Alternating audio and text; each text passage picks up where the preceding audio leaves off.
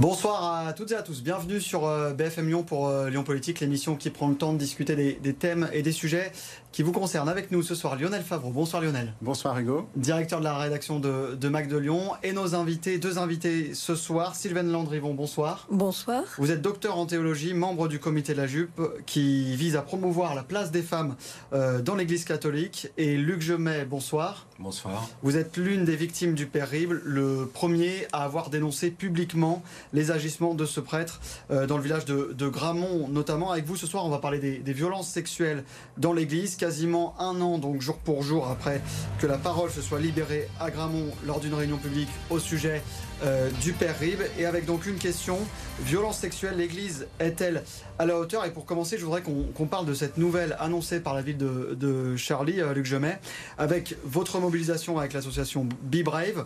Les 11 vitraux de l'église Saint-Antoine vont être retirés. Comment vous avez, vous, accueilli cette nouvelle?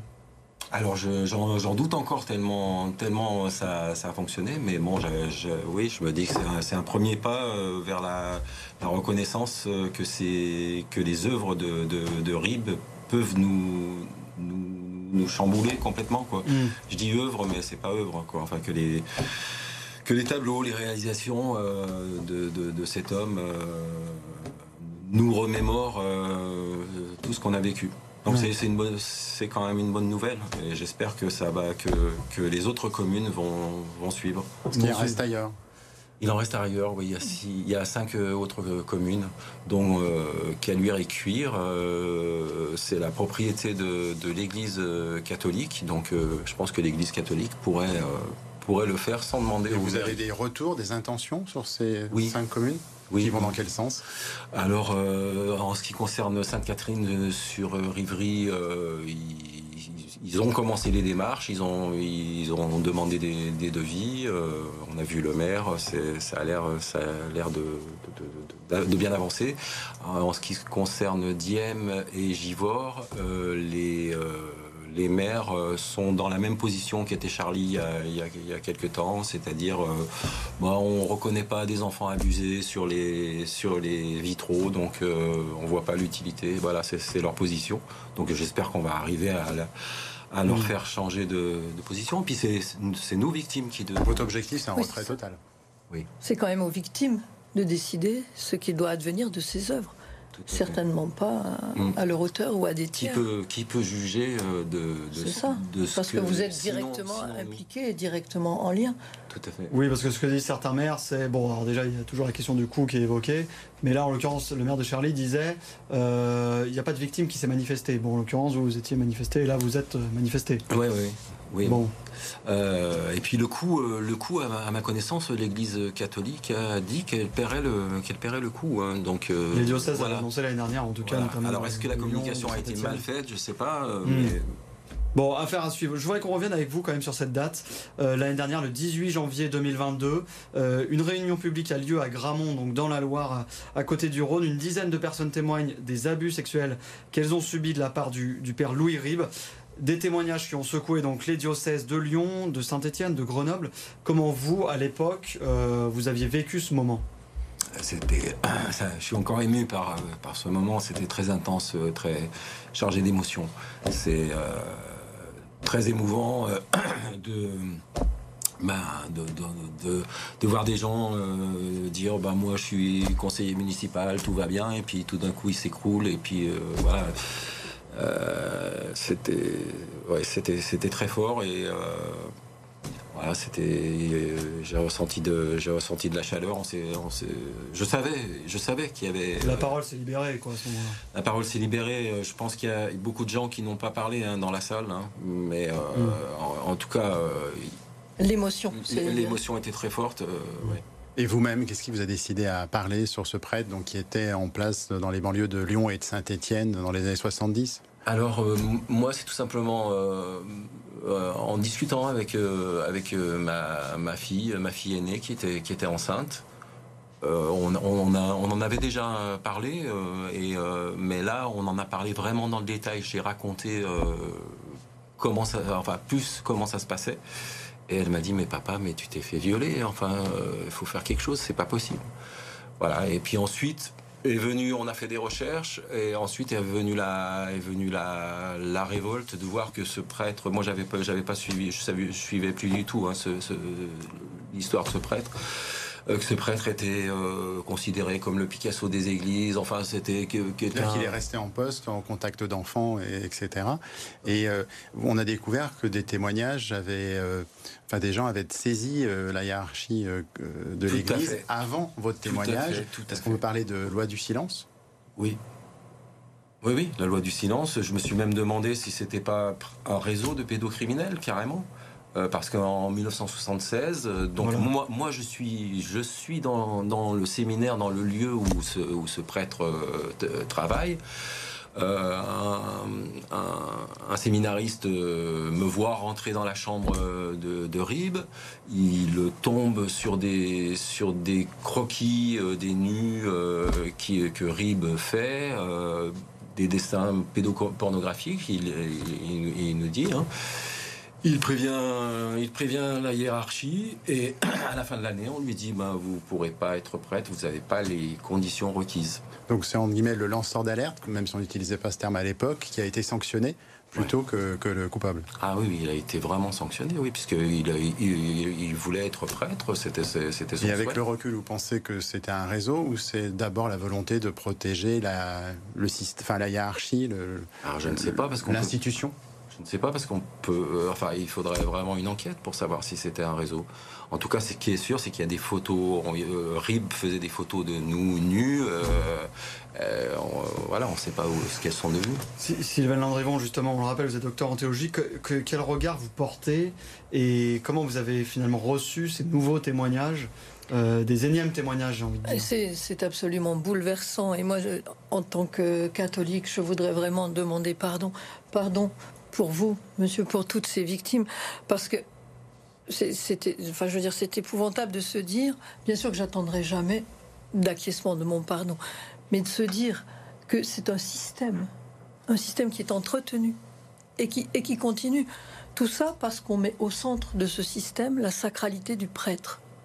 On met un homme à part, on le, lui donne une ordination, on lui donne un pouvoir, on l'habille éventuellement différemment, on lui donne le célibat, on le met cléros, ça veut dire mis à part. Hmm. À part pour faire quoi? Pour avoir une puissance que n'ont pas les autres. Et certains, alors bien sûr pas tous les prêtres, il y a Dieu sait des prêtres qui ne sont pas comme ça, mais certains vont abuser de ce pouvoir et ils vont en abuser contre tout ce que dit l'Évangile. Par exemple, on entend sans arrêt, vous dites sur les médias, j'ai remarqué que vous ne le dites pas vous, le père Rib. Hmm. Mais ce titre de père, c'est déjà la base mm. d'un abus possible, un abus d'autorité, parce qu'il y a la proximité de la paternité et en même temps cette autorité du père. Il faudrait dire comment Louis Rib, il faudrait l'appeler par son Mais oui, Louis Rib. Dans, dans l'évangile, Jésus interdit de dire père. Il dit n'appelez personne père, vous n'avez qu'un père qui est dans les cieux. Pourtant, c'est dans les c'est commun, hein. enfin tout le monde. Ah ben c'est commun parce que c'est pratique. Si vous voulez asseoir votre autorité, votre pouvoir, le Père, on ne peut pas trouver mieux comme modèle. Sauf que Jésus lui-même a dit Je suis votre frère. Cette notion de fraternité, qui dit l'horizontalité, elle empêcherait ce qui vous est arrivé. Parce que avec l'autorité et le pouvoir, vous avez d'abord l'abus de confiance, mm. l'abus de pouvoir, et on voit bien, ça peut dériver très vite sur l'abus sexuel. On, va revenir sur toutes les, causes, hum. notamment, et, justement sur, euh, sur ce que vous dites. Avant de poursuivre la discussion, on va regarder l'édito de la rédaction qui est préparé par euh, Stéphanie de Silgui.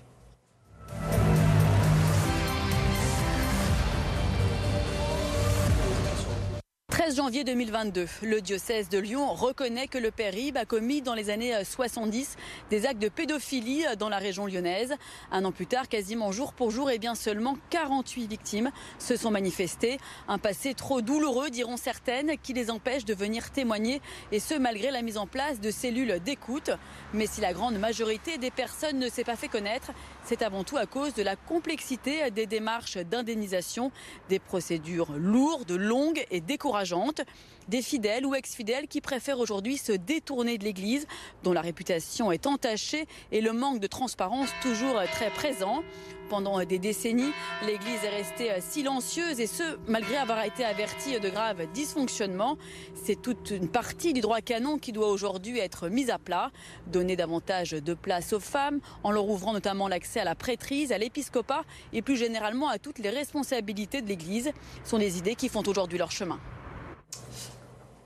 Votre euh, réaction à cet euh, édito, euh, Sylvain Landrigon Claire, synthétique, mais je note que votre collaboratrice parle quand même du père Rive encore. On n'arrive pas à se détacher, même pour un prédateur aussi évident, on garde le titre de père.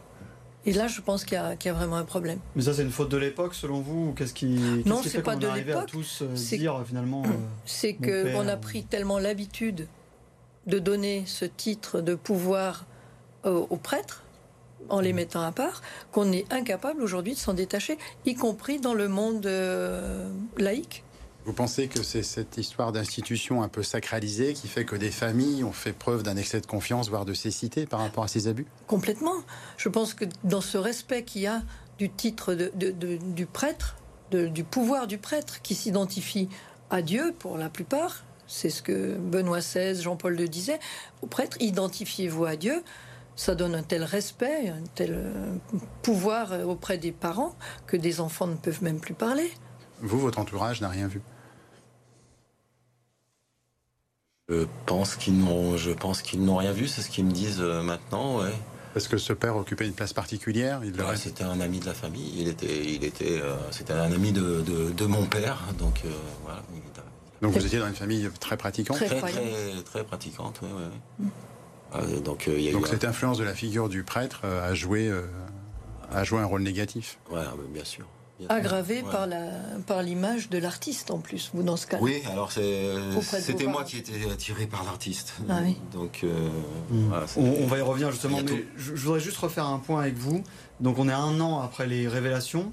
Aujourd'hui concrètement, on en est où Le nombre de victimes recensées, dirais-je, du de, de Louis Ribes c'est difficile, c'est difficile à dire. c'est difficile, à, difficile à dire. Moi, je dirais euh, euh, que 75 ont vraiment, euh, ont vraiment déposé, déposé leur, leur témoignage. Mais moi, c'est évident que c'est beaucoup plus. C'est une minorité par rapport au nombre d'enfants qu'il a côtoyés, j'imagine. Oui, vous dites. Bien sûr, puisque à Gramont, il, fait, il, faisait des, des, un genre de colonie de vacances. Mm. voilà, et c'est quand la parole s'est libérée à Gramont, euh, les, gens l'ont dit, on, le savait tous, plus ou moins. Euh, mais personne ne parlait. Mais personne On est dans le même scénario que Prénat et que, hmm. que tous ces prédateurs qui finalement. globalement, au niveau national, la commission chargée par l'Église de recenser ces victimes, ou en tout cas de les écouter, euh, a sorti un chiffre effarant de 330 000 victimes sur plusieurs décennies. Après, ce chiffre a été contesté. Est-ce qu'on en a une idée précise de ce phénomène aujourd'hui finalement? Aujourd'hui, il y a deux commissions qui ont été mises en place pour venir en aide euh, aux victimes dont les affaires sont prescrites.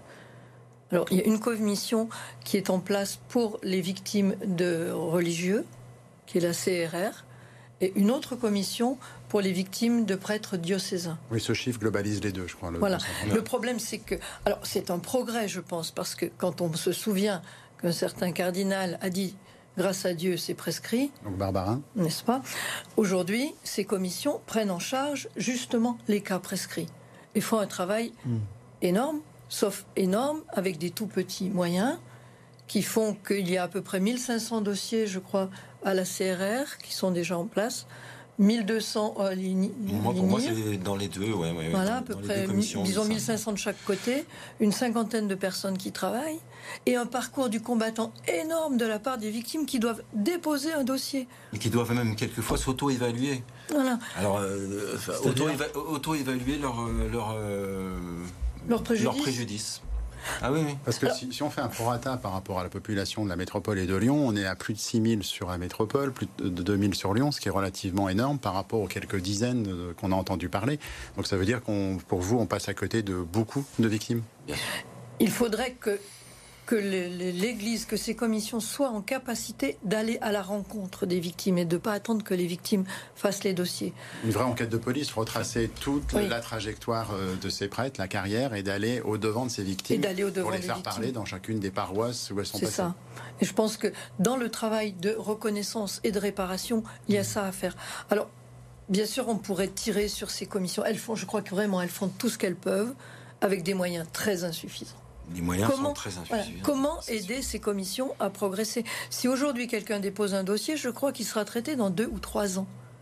Quand on sait le temps qu'il faut, et là je parle sous votre contrôle, mhm. pour avoir la possibilité de dire la violence qu'on a subie. Mais ces délais, ça s'explique parce que l'Église n'y met pas les moyens humains, euh, n'a pas les moyens financiers ou ne peut pas les mettre Les moyens ne sont pas là. Moi, je pense que les moyens financiers, l'Église ne veut pas les mettre. Euh, les, euh, les, les, finances, l'Église les, a. Donc.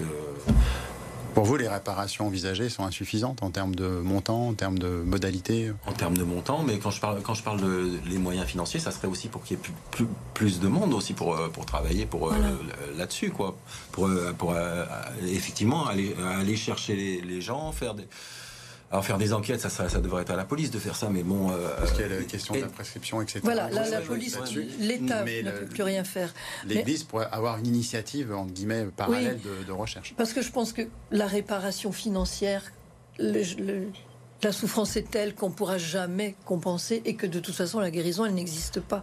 Vous ne reviendrez pas à l'état antérieur. Mais quand même, ça Ce qui est important, c'est la reconnaissance de l'institution du phénomène. Voilà. Mm, mm, reconnaître et réparer, ne serait-ce qu'en écoutant et en, voyant que dans tous ces cas, il y a un problème systémique, que le rapport Sauvé l'a mis, mis en évidence. Alors justement, est-ce que la, création de la, de la CIAS, donc euh, la, commission indépendante sur les abus sexuels dans l'Église, selon vous, ça a changé quelque chose? Est-ce qu'au moins ça, ça, a pointé cette chose-là de la reconnaissance? Ah ben, Ça a déjà révélé que c'était pas une vue de l'esprit, qu'il n'y avait pas que quelques victimes, que François, que François Deveau ne parlait pas comme ça tout seul, comme un cas isolé. Mm. Voilà, on en est à 300 000. Victimes. Et même quand on est, même quand on sait qu'il y a, qu'il y a 330 000 victimes, euh, c'est pas évident quand même d'aller de, de, dire bah, moi aussi euh, je, moi aussi je demande réparation euh, donc vous et pour vous la bonne méthode ce serait des réunions publiques puisqu'il n'y a plus question de police et de justice quand l'affaire est prescrite mais de morale de, de réparation de, reconnaissance. Est-ce que ces réunions pourraient susciter des, des témoignages? Elles sont bien accompagnées oui, oui c'est vrai que les, réunions qu'on a fait ont permis à des gens de, parler, mais dans les, il y a des personnes qui ont parlé qui ne veulent pas entendre parler de l'Église. Donc la mm. CRR et l'INIR, qui sont des instances indépendantes, ça ne les satisfait pas non plus. Euh, tout est parti de Lyon avec l'association La Parole Libérée, où vous avez fait référence sur l'affaire Prena. Est-ce que aujourd'hui la parole s'est vraiment libérée Est-ce que ce terme est, approprié ou il y a encore beaucoup de chemin à faire? Bah, il y a encore beaucoup de chemin à faire, mais ils, ont, ils, ont, ils, ont fait un, ils ont fait un boulot énorme, hein. c'est un, super boulot, hein. vraiment. Euh, enfin, je rencontre plein de victimes qui, qui, qui font référence à cette association. Qui font référence à l'association, à François Deveau. Bien Et vous-même, qui avez une longue carrière dans l'Église, enfin, de, vous, connaissez cette institution quand même, vous aviez entendu des rumeurs hein? Oui, bien sûr qu'on entendait des choses. De là à imaginer cette espèce de cataclysme, ça ne me serait jamais venu à l'esprit. Et de voir que ça continue tous les jours, tous les jours. Ça n'arrête pas. On a l'affaire Sentier, on a l'histoire des béatitudes. J'ai l'impression que je, le disais pendant le temps de l'Avent, je disais mais chaque fois qu'on ouvre une fenêtre du calendrier de l'Avent, il nous tombe un prêtre ou un évêque avec une affaire d'abus sexuel. C'est sidérant quand on, est vraiment catholique et qu'on croit en un Dieu d'amour. Je veux dire, c'est ça que sert notre religion? À faire des prédateurs pareils qui font subir des, des martyrs à des centaines de milliers de personnes? Luc, vous, l'un de, vos chevaux de bataille, c'est la demande d'imprescriptibilité des crimes mmh. euh, commis sur des, sur des mineurs. Est-ce que vous pouvez nous expliquer? Ben, euh, moi j'ai mis 50 euh, j'ai mis 50 ans pour parler. on, on met tous on met tous énormément de temps pour parler. Euh, donc euh, quand, quand, on parle, les faits sont prescrits. Donc euh, il faut, il faudrait là, là, dans le cas de l'affaire Rips, il y avait s'il y avait une enquête de police avec avec, on, retrouverait beaucoup plus de victimes. Mm. Là, l'enquête de police, on va pas demander. Enfin, je vois pas comment demander à l'Église de le mm. faire, même si l'Église a, son, un système. je sais je sais pas trop. Il y, a, un système de justice. Enfin bon.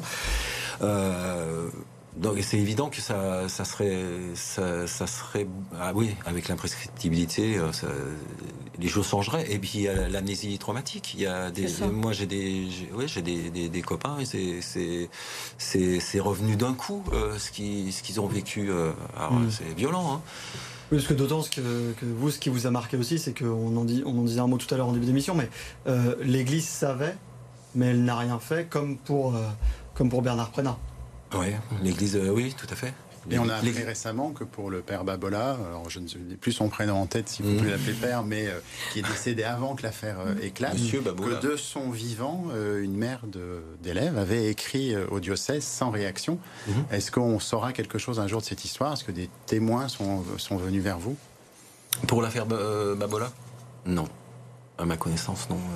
Alors après, on est, on est plusieurs dans le collectif. J'ai pas, pas toute l'énergie pour, mais ça fait référence à ce que vous disiez, c'est qu'il y a des euh, témoignages qui ressortent, qui n'ont pas été traités en temps voulu et dont on saura vraiment euh, jamais la vérité, puisque le, les, coupables ne sont plus là pour s'expliquer. Mais Luc parlait très bien de l'amnésie traumatique. Je crois que tout le monde ne, peut pas remettre à jour, réaliser ce qui est ce, qui s'est passé. L'horreur qui s'est produite. On a un système de défense, quoi. le, cerveau. Euh, D'autant qu'il n'y avait aucun moyen de pouvoir. Si on peut un enfant euh, subit euh, une violence et peut en parler à ses parents. Donc il y a ce recours. Mais si c'est en interne dans la famille, si c'est un ami proche des parents, et si c'est un prêtre dans une famille catholique, l'enfant est bloqué, verrouillé. Il n'a qu'une chose à faire, c'est enfermer ça à l'intérieur de lui, parce qu'il ne sera même pas cru par sa famille. Et ça, c'est mm. le pire qui puisse arriver. S'il se plaint d'une horreur et qu'on ne le croit pas. Donc la réaction la spontanée, c'est de ne rien dire. De ne rien dire, on étouffe tout. Et un jour, ça ressort pour une raison ou pour une autre, ou simplement parce qu'on a entendu quelqu'un dire j'ai subi ça. On se dit mais attends, mais moi aussi. Vous l'intérêt d'avoir des institutions qui réagissent avec des personnels compétents pour écouter la parole des enfants des euh, psychologues, dans toute leur fragilité. Oui. Et c'est ce que la commission Sauvé a bien su mettre en place, je crois, hmm. la CIAS, avec des, des psychologues, des, vraiment tout un panel de, professionnels qui ont pu, euh, hmm. qui ont pu intervenir. Enfin, vous voulez dire la, la, la, CIAZ, a, la a préconisé. Après, oui, oui, voilà. Mais après, je crois que dans la réalité, de, de, de, dans la réalité, c'est pas toujours, c'est pas. toujours le cas. Je crois qu'elles ont eu du mal à se mettre en place, mais si je crois ce que ce que dit Véronique Margron, quand même, il y a eu un progrès quand même, il y a des, efforts de fait. Ah bah certainement, j'espère. c'est pas évident pour ces commissions de. Ah oui. Bon. Dans ces affaires, on a aussi mis en cause le célibat des prêtres euh, qui et, la non-mixité de, ces fonctions. Est-ce que pour vous, c'est une des euh, raisons du problème, des origines du problème? le, célibat et la non-mixité, pour moi, sont un problème dans la mesure où elles mettent à part, c'est toujours ce problème, cléros, mettre à part des individus. Parce que si un être humain choisit le célibat de son plein gré parce qu'il a envie d'être célibataire, il n'y a aucun souci. Qu'il soit prêtre ou autre chose, pas de problème. La mixité, c'est pareil. Ça veut dire qu'on reconnaît une altérité et qu'on ne met plus une race, une espèce masculine en l'occurrence, hmm. à part. C'est en ça. Parce que je ne pense pas que les femmes soient meilleures que les hommes. On l'a vu dans les camps de concentration, les capots à Ravensbrück, elles n'étaient pas mieux que leurs camarades dans les camps masculins. Et pensez-vous qu'aujourd'hui, il y a des garde-fous qui ont été mis en place par l'Église pour que ne se reproduisent pas de telles affaires? Je crois, mais il n'empêche que quand je lis que dans l'affaire des béatitudes, un des prêtres a été exfiltré et qu'il est dans le diocèse de Fréjus-Toulon bien à l'abri, ça me fait froid dans le dos quand même. Donc là, on parle de tout ce qui est les ordres monastiques, les couvents, qui sont des milieux un peu fermés et encore des, moins endroits fermés, mais sur le, ces prêtres sont euh. accueillis dans un diocèse où, où, on les laisse euh, en liberté, alors qu'on sait que ce sont des, des, bêtes féroces. Enfin, je... Mhm. Est-ce qu'on on peut parler de spécificité catholique finalement. On se souvient que la, commission Sauvé avait dit que c'était donc un problème systémique. Mhm. Euh, et on sait que la plupart des grandes enquêtes euh, françaises comme internationales n'ont touché finalement que l'Église catholique sur ces problèmes de violence sexuelle. Mais parce que la spécificité du catholicisme, c'est cette mise à part du prêtre. vous avez l'impression que j'insiste, mais ce n'est pas le cas dans la, la religion protestante Vous n'avez pas cette espèce d'identification au Christ du du prêtre, vous n'avez pas cette façon de le mettre complètement séparé, sans les, pasteurs hommes et femmes euh, se marient, euh, vivent une vie normale, comme tout le monde. Il y a aujourd'hui, tout le monde connaît des, prêtres qui vivent dans la plus grande fraternité, sans soutane, euh, je disais tout à l'heure en travaillant. Hmm. Vous échangez avec eux exactement comme avec n'importe qui. Et alors, juste rapidement, pardon, parce que c'est vrai que l'émission passe très vite, mhm. euh, mais vous, vous plaidez, on voulait en discuter avec vous, pour une féminisation de l'Église. Alors, expliquez-nous. mais oui, parce que je pense que l'Évangile, je disais tout à l'heure que dans l'Évangile, il est dit, tu n'appelleras personne père. Jamais un homme vous dira ça. Si les femmes peuvent réinterpréter, lire l'Évangile, lire la Bible autrement, on apporte une autre chose on peut témoigner autrement et on apporte cette mixité. Je crois qu'il faut qu'il y ait une égalité totale entre les hommes et les femmes dans l'Église catholique pour pour arrêter ce système qui, qui fait ça. Mais ne pensez-vous pas que des affaires vont éclater dans d'autres religions? On a vu un imam condamné à Montpellier, toujours sur le fonctionnement de peut-être de l'abus d'autorité qui entraîne un excès de confiance. Mais bien sûr, dès qu'il y a un euh, pouvoir quelque part, dès qu'il y a une autorité, il y a un risque d'abus. Mm. quel que soit le domaine, pas seulement dans les religions, partout. Écoutez, l'émission se termine. Merci en tout cas beaucoup d'avoir été avec nous. On pourra en discuter encore de, longues minutes et de longues heures. Euh, merci Lionel, merci à vous de nous avoir suivis. On se retrouve euh, la semaine prochaine pour un nouvel épisode de Lyon Politique.